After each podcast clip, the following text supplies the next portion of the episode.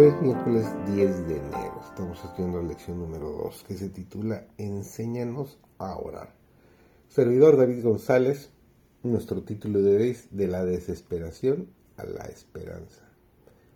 Las pruebas que ponen a prueba nuestra fe de manera tan severa y hacen que pensemos que Dios se ha olvidado de nosotros están diseñadas para acercarnos cada vez más a Cristo, para que podamos depositar todas nuestras cargas a sus pies y sintamos la paz que Él nos da a cambio. Cuando se rinda completamente a Dios, cuando quebrantado se abandone a Jesús, recibirá como recompensa la victoria y el gozo que nunca antes había experimentado. Mientras eche una mirada clara hacia el pasado, verá en el momento en que para usted la vida era una paradoja y una carga. Jesús mismo estaba a su lado queriendo llevarle a la luz.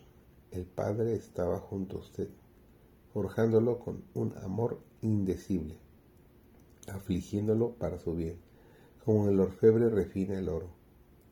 Cuando creyó que estaba abandonado, Él estuvo junto a usted para consolarlo y sostenerlo.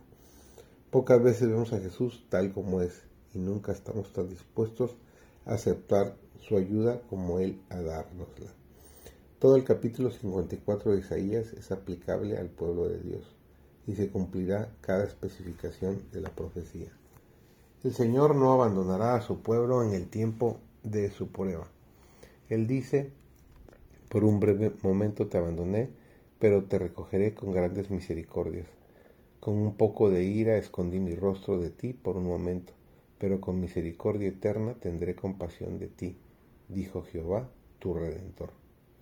Esta promesa es para los que en medio de la apostasía general guardan los mandamientos de Dios y ensalzan la norma moral ante los ojos del mundo que ha abandonado la ley y ha quebrantado el pacto eterno.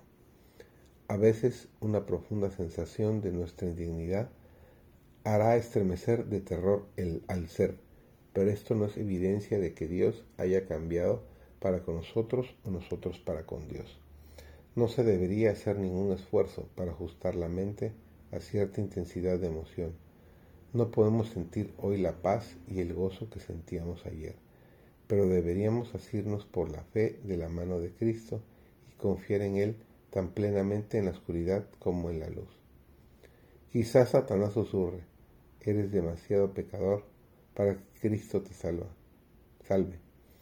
Al par de reconocer que son ciertamente pecadores, e indignos pueden hacer frente al tentador exclamando, por la virtud de la expiación reclamo a Cristo mi Salvador.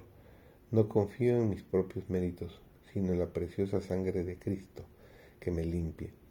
En este momento hago depender mi ser impotente de Cristo. La vida cristiana debe ser una vida de fe constante y vida, viva, una confianza inflexible, una firme dependencia de Cristo, proporcionarán paz y seguridad al espíritu.